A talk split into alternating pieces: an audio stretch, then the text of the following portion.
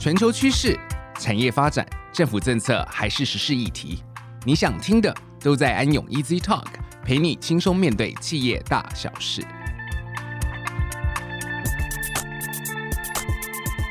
嗨，大家好，您现在收听的是安永 Easy Talk，我是安永元方国际法律事务所的资深律师周志杰律师阿 Sir。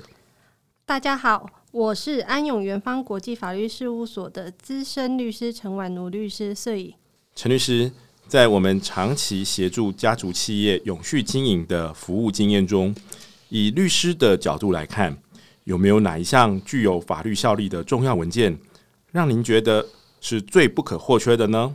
我认为遗嘱是一项非常关键的法律文件，因为人在过世之后是没有声音的。而遗嘱在人过世之后，依然可以对遗产做出有效支配及分配的决定，并且具有法律效力，不怕立遗嘱人死后就无法执行或实现的困境。的确，我也深有同感。每一位企业掌门人可以透过预先立好遗嘱的过程，在生前就仔细思考，妥善规划名下持有的家族企业持股。在未来身后要如何的安排以及分配？遗嘱完成之后，即使掌门人不幸过世，家族企业股权也能顺利的按照掌门人生前预设的结果而移转，避免家族成员内部产生后代之间的股权分配争议，甚至争夺。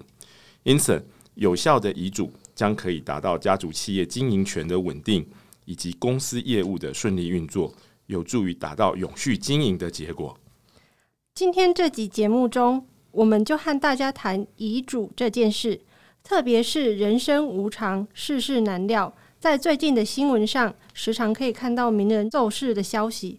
你我谁也不知道明天和意外哪个先到。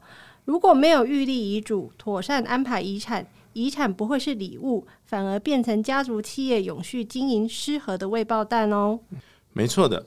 不论是豪门家族，或者是平民百姓，其实只要谈到钱，就是考验人性的时刻了。常见的新闻就是企业名人在逝世后留下了庞大遗产，却因为生前没有预先立好遗嘱，或者立遗嘱的方式错了，内容违反法律规定，而导致争产风波；又或者是生前立了遗嘱，但是继承人对于遗嘱内的遗产分配有争议，而对簿公堂。确实，在近几年，很常在新闻中，我们看到类似的报道。那什么是遗嘱呢？是不是交代子孙要兄友弟恭、父慈子孝，要彼此和睦相处的文件，就是遗嘱呢？不是的哦，那个是遗言家训，它不是我们法律上所称的遗嘱。遗嘱是人还在世的时候就预先写好，在人死亡之后产生法律上的效力。它是专门处理死后遗产分配的法律文件。西方人说，遗嘱就是死人的手从坟墓伸出来分配财产，听起来有点恐怖，但它却很传神呢。所以，具体来说，预立遗嘱有什么好处呢？预立遗嘱的好处有很多，至少有以下几点：立遗嘱人可以按照自己的意思，自由处分死后的财产。甚至在子女不孝顺的情况下，还可以用遗嘱的方式让子女丧失继承权。那不知道各位有没有想过，遗嘱写了之后可不可以修改呢？例如，本来很不孝的子孙，突然最近变得很孝顺，现在想要让他继承很多的财产呢？其实是可以的哦。遗嘱可以随时修改，而且是新遗嘱取代旧遗嘱。立遗嘱人可以将先前的遗嘱撤回，也可以变更。这是预先立好遗嘱的最大优点。第二个好处是，立遗嘱人如果担心人走茶凉，在死之后有人不愿意遵守，那他也可以指定遗嘱执行人，在遗嘱里规划这一个角色，确保遗嘱人的意思能够被贯彻的执行。遗嘱执行人可以替全体继承人办理国税局遗产税申报的完税程序。也可以到地政事务所依照遗嘱的内容办理不动产的继承过户登记，这不需要全体继承人提供印鉴证明才能办理，过户省事迅速。不过当然前提是要选到可以受到信任的遗嘱执行人呢。说了这么多，所以您可以告诉我们预立遗嘱要注意什么呢？很多人都误以为死后的财产就是遗产，并不完全是这样哦。事实上，在死亡的时候，如果是有配偶的状况下，也就是我们说的婚姻关系存续的情况下，如果要立遗嘱分配财产给另一半，或者是其他人，或者是子女，事先要想到三个部分。第一个部分是所谓的夫妻剩余财产分配请求权；第二个部分是要符合特留份的规定。第三部分是遗嘱要符合法定的遗嘱要件，以避免遗嘱无效哦。依照目前民法的规定，将夫妻财产制分为三种财产制，也就是法定财产制、分别财产制和共同财产制。很多人会问说，我要怎么分辨我是适用哪一种夫妻财产制呢？其实要判断也很简单，分别财产制和共同财产制。都是要特别到法院完成一定的登记程序。如果夫妻双方没有特别到法院登记的话，都是属于法定财产制哦。其实台湾大概有九成的夫妻都是适用法定财产制，而在适用法定财产制的状况下，法律上的概念大概是这个样子的：婚后两人所增加的财产。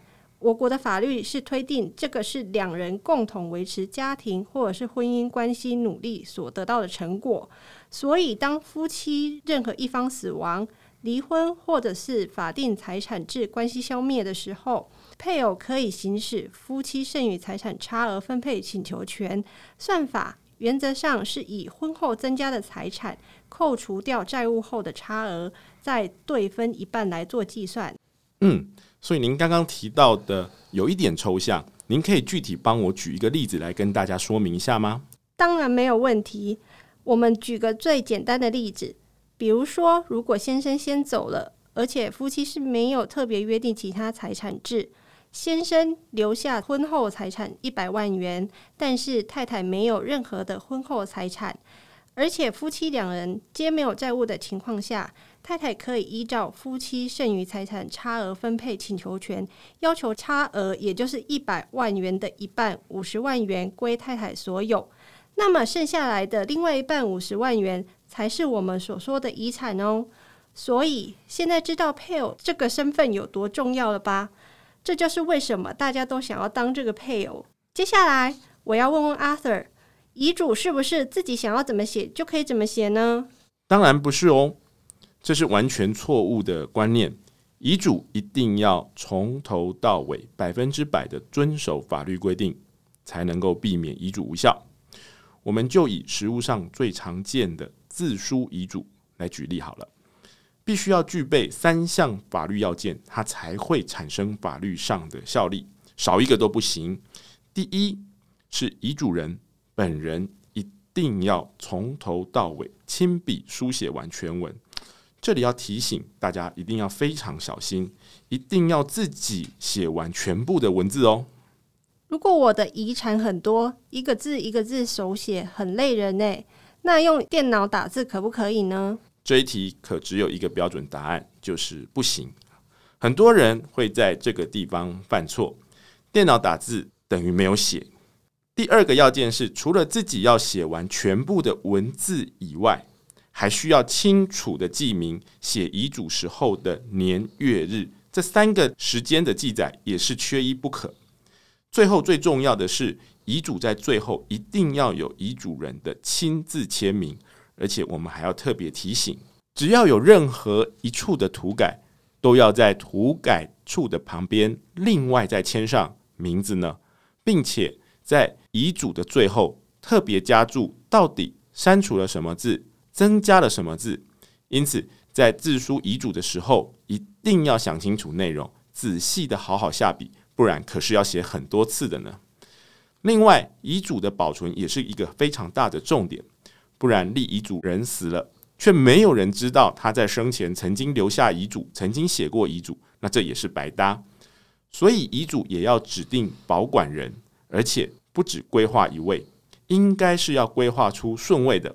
因为很难知道保管人和立遗嘱人谁会先离开这个世界。除了形式上要严格遵守一定的要求外，那就遗嘱的实质内容呢？既然遗嘱是表现我就我的资产在我死后的分配，我是不是可以依照我的意志想写什么就写什么呢？很多人也以为遗嘱的内容可以任意写，例如只给儿子不给女儿，或者在遗嘱中指定由谁担任公司的董事长。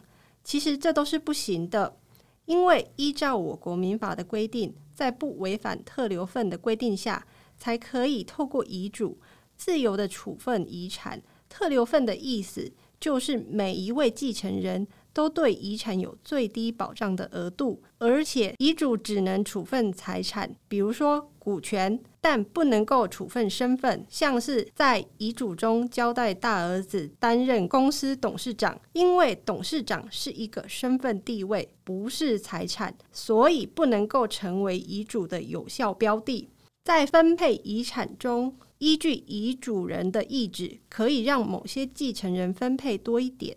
某些继承人则少一点，但是再少也不能少于特留份的规定，因为特留份是法律保障每位法定继承人最基本可以继承遗产的比例。以下举几个例子来说，比如说，我觉得我的儿子很孝顺，我可以用遗嘱把钱通通留给他吗？答案可是不行的。台湾的民法为了保障每一个法定继承人的继承权。法律规定了，不管遗嘱怎么写、怎么分配，都不能够侵害每一个法定继承人被法律最低保障的额度。所以，每个法定继承人都能拿到他自己应有的一份，这就是所谓的特留份。举一个例子来谈：假设一个父亲过世了，有两个小孩，而妈妈也过世了，就算父亲在遗嘱上写了把所有财产。都只留给其中的一个孩子，不分给另外一个小孩。但是基于民法第一千两百二十三条特留份的规定，这位没有分到半毛钱的小孩，他还是可以到法院主张，他最少也要拿到全部遗产的四分之一，也就是原本可以分到的二分之一，再切一半的特留份哦。不过，如果透过遗嘱，让继承人丧失继承权的资格，那就另当别论了。那么，遗产中有房子、车子，还有存款，我可以写遗嘱，把房子给大儿子，车子给小儿子，女儿给存款吗？哦，这一题的答案比较模糊，它可能是可以，但可能也是不可以。在我们计算遗产分配的时候，我们是用价值去估量评估的，所以会把不动产、动产。通通都转价变成钱来计算。如果车子估价的结果才值五十万，存款才值二十万，但房价却有高达一千万的时候，这个时候就会违反前面所说的特留份。但如果是特殊的情况，存款的金额很高，或者这部车子是非常特殊的一部车子，它也有很高的价值，所以不会有侵害特留份的规定时，那么遗嘱这样的分配依旧是有效的。最近在 Facebook 社团里面有一则贴文引起广大网友的回应。这个内容主要是说，有一个婆婆她过世了，那公公把继承到的存款呢都平分给先生跟小姑，一个人大概拿到新台币两百万元。那原剖呢，其实她就是媳妇，就觉得说小姑都嫁出去了，怎么可以来分婆婆的遗产呢？好，就算要分，她也觉得说依照传统的观念。也是大孙丁不会自己生的儿子是长孙，应该也要多分一份啦。遗产应该要分成三份，先生拿一份，小姑拿一份，长孙也要拿一份啦。小姑为什么可以拿那么多呢？她觉得公公这样做实在是太不公平了。Arthur 怎么看这件事呢？嗯，首先啦，我们在这里要纠正原剖有两件事哦。第一是小姑的继承权。依照民法第一千一百三十八条以及一千一百四十四条的规定，小姑是第一顺位的法定继承人，她本来就可以以原剖的公公先生平分婆婆的遗产。长孙呢，虽然在某一些的民间习俗中等同最小的儿子，但这不是法律的规定。依照民法第一千一百三十九条，直系血亲卑亲属是以亲等近的子女为优先，先生跟小姑是一亲等。那长孙呢是二亲等了，所以呢，在现在还轮不到长孙来分遗产的。